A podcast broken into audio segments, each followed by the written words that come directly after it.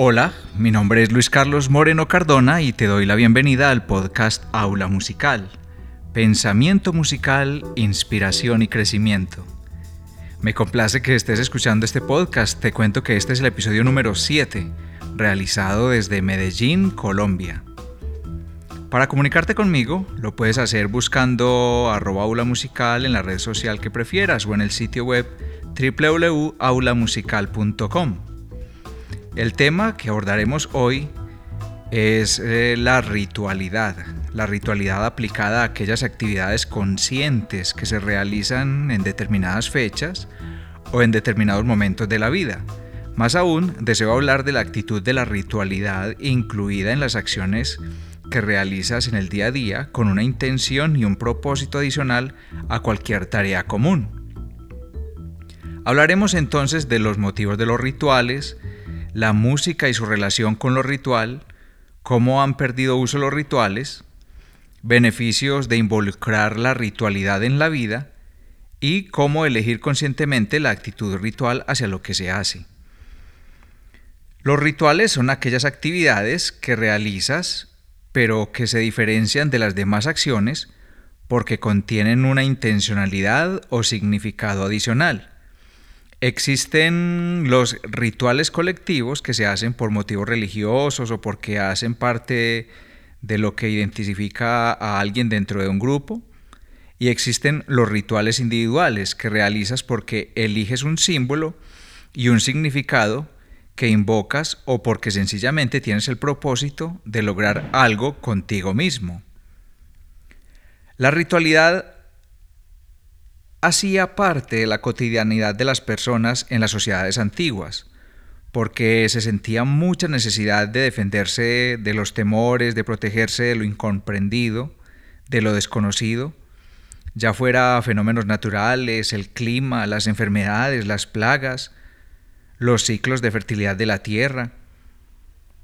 Se realizaban rituales para fortalecer los vínculos de relación social para generar incluso sentido de pertenencia hacia la tribu y para diferenciarse de las demás tribus, construyéndose la propia simbología que también iba asociada a una serie de intenciones y significados.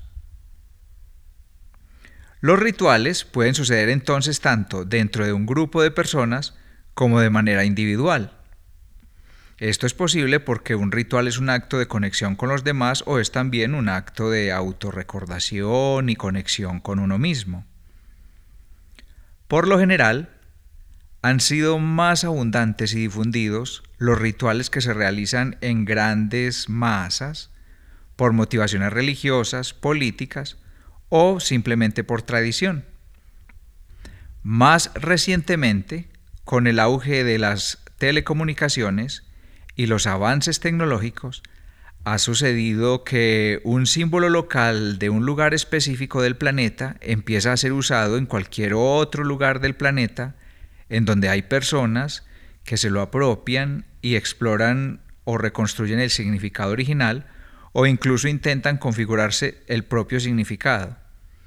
Esto es lo que conocemos como la disolución de las fronteras desde el punto de vista informativo que hace que a las tradiciones se les puede llevar de un lugar a otro, de un país a otro, en donde se mezclan unos con otros.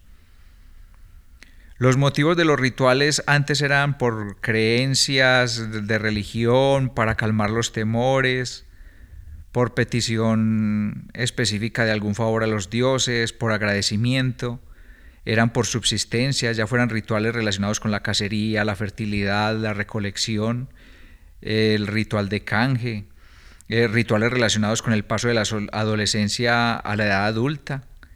Menciono algunos de los rituales en versión moderna y con un alto contenido comercial en los que incluso el mercado ha logrado distraer a las personas del significado original de esos rituales.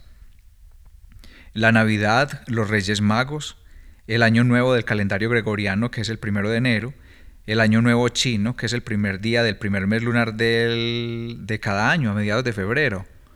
Está el Año Nuevo Judío a finales de septiembre, el musulmán, el vietnamita, el tibetano, el japonés, el mongol.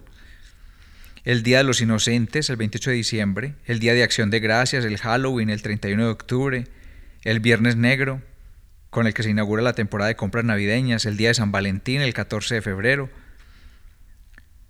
Hay también unos rituales cristianos, muchos de los cuales fueron creados para recordar acciones realizadas por Jesús de Nazaret, y otros son adaptaciones de ritos primitivos que se fusionaron con la creación del catolicismo. Está la adoración a los santos, la adoración a la Reina del Cielo, el ritual de bautizos, de confirmación, el ritual de la hostia o, Eucaristía, el ritual de la penitencia, el ritual de unción de enfermos, el ritual de matrimonio, pues distinto al hecho civil, eh, rituales funerarios, novenas de difuntos, el ritual de la ceniza, el de la cruz, el de la cuaresma, la pascua.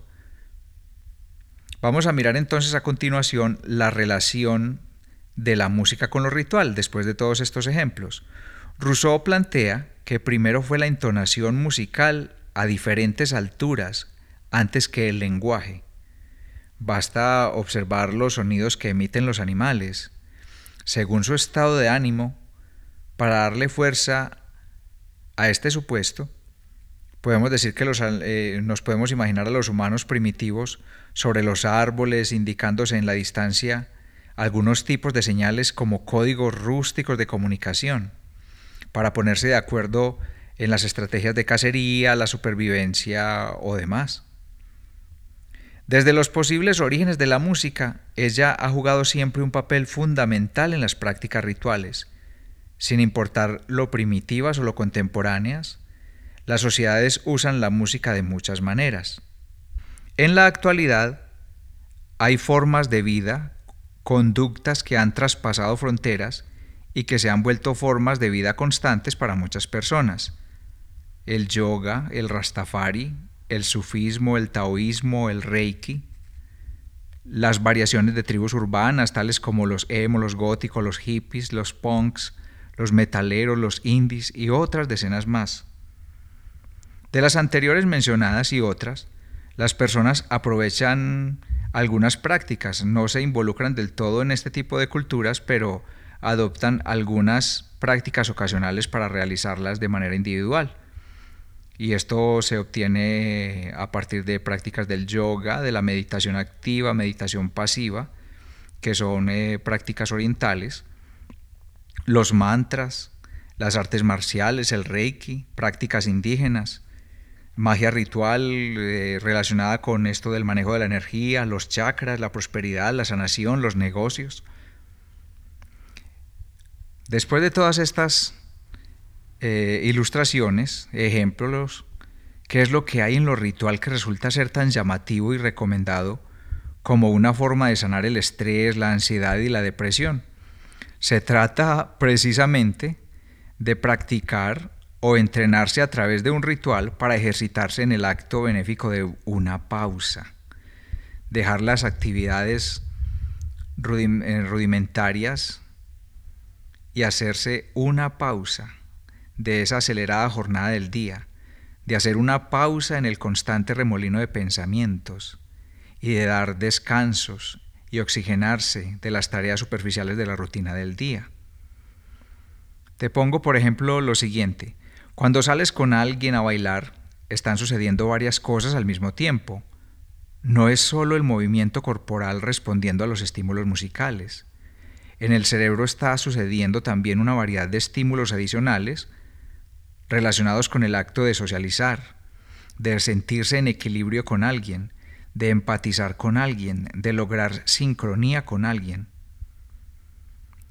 Cuando un músico está realizando su interpretación en el escenario, y la música está llena de sentimiento, de expresividad, es porque están sucediendo también muchas cosas en el interior del músico, y ese canal de comunicación emotivo logra llegar hasta el auditorio porque varias personas logran por ese mágico momento estar con la misma intencionalidad a través de una obra musical. Tanto la persona que es consciente al momento de escuchar música, como la persona que es consciente al enseñarla, al dirigirla o al interpretarla bien, saben que hay unas intenciones adicionales más allá de la acción mecánica de hacer música. Esas posibilidades conscientes que logran ir más allá de la tarea mecánica de la música son actitudes rituales. Eso lo saben los publicistas, los estrategas de ventas, los productores de cine y demás presentadores eh, multimediales. Ellos saben que hay algo mucho más allá del hecho artístico y sacan ventaja de la música. ¿Qué es lo que hay en la música? La música es una opción de conectarse con los otros, pero también consigo mismos. Esto es posible si se hace de manera meditativa, autoconsciente, de manera ritual. ¿Qué rituales practicas ahora? ¿Qué estrategias tienes para hacer un alto y descansar de las actividades diarias mecánicas? ¿Cómo te procuras una pausa del acto constante de estar produciendo y con preocupaciones? ¿De qué manera te recuerdas, te reflexionas o te oxigenas a ti mismo? Esta semana vi a cuatro jovencitas, quizás entre 15 y 18 años, eh, estaban repartiendo sándwiches, estaban envueltos de una forma muy informal como elaborados en casa. Era en un sector de la ciudad y en ese gesto, en sus miradas, vi un significado. El símbolo era entregar un producto comestible a los vendedores ambulantes de estas calles. Esa era la tarea mecánica. Las personas que recibían este obsequio respondían con una sonrisa y, algo sorprendidas, pero la mejor mirada de satisfacción y sonrisas las vi en los rostros de quienes estaban ofrendando estos comestibles. Esa expresión en el rostro de ellas era el significado. Ese brillo en los ojos era su significado, era su pago, su retribución. Era su pausa. Ellas hicieron una pausa, rompieron su rutina y se inspiraron con el sentimiento de la entrega. Eso es un ritual. Los miedos ya se han reducido, ya no nos parecemos tanto a la vida social antigua que tenían fuertes vínculos sociales que surgían a partir de la necesidad de mitigar el miedo a lo desconocido, al peligro, a las enfermedades y para garantizarse la subsistencia en grupo. Ya hay casi una explicación para casi todo. El apego a las tradiciones locales ha sido disuelto y existe por el contrario una apertura global en el pensamiento. Al disminuir los temores, la necesidad de estar reunidos con otras personas, entonces las personas se han construido otras maneras de socializar. Han surgido maneras de desvincularse, de independizarse. Y esto se ve hasta en las nuevas formas de construcción de viviendas y con las nuevas expresiones de, socializar que son más sutiles, más débiles, más difusas. El comercio ha sabido meterse en la mayoría de los ámbitos de la vida humana James Lull habla acerca de un espacio sacro en el que se colocan los aparatos. Se construye o se aparta un lugar casi ceremonial para el aparato de televisión dentro de la casa. Mirar la pantalla hace parte de la agenda diaria y la distribución del espacio de la vivienda. La pantalla, sin importar el tamaño en que la tengas, incluso entre las manos, se convirtió en la forma de poseer, en un solo lugar, la oportunidad de estar informados, el acceso a lo laboral, cualquier tipo de entretenimiento, y, en el, y el tiempo restante se usa para comunicarse con los otros. Son nuevas formas de relacionarse. Definitivamente.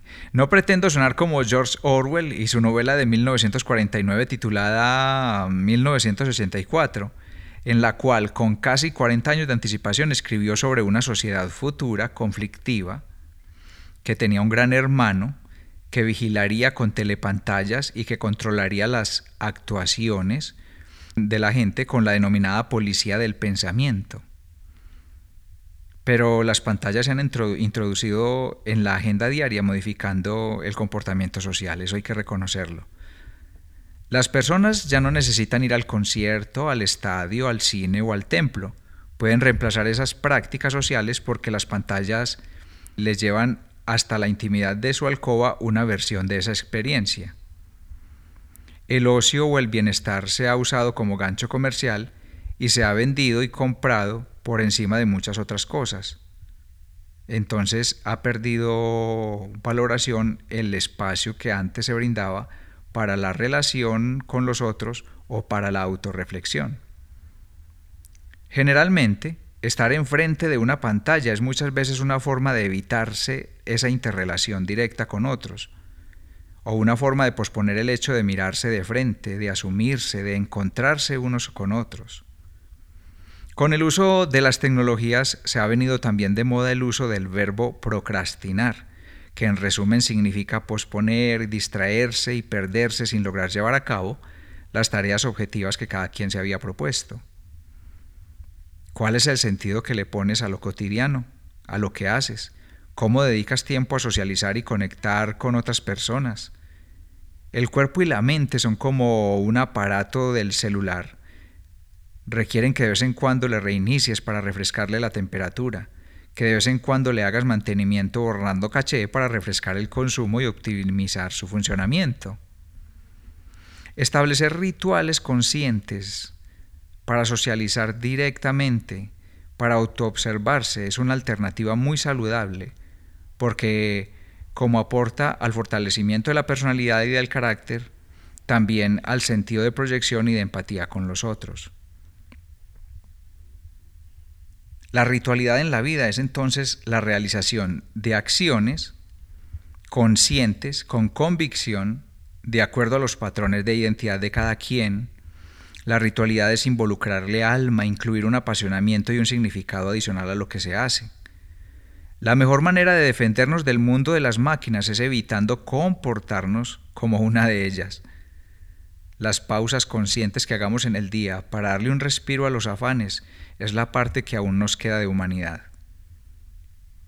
Cualquiera sea la ideología religiosa con la que sientas afinidad, de seguro contiene símbolos que hay que lograr llevar más allá para no quedarse en la tarea concreta, sino darle un sentido que enriquezca lo que se hace cada día y la manera como te conectas con lo que te rodea.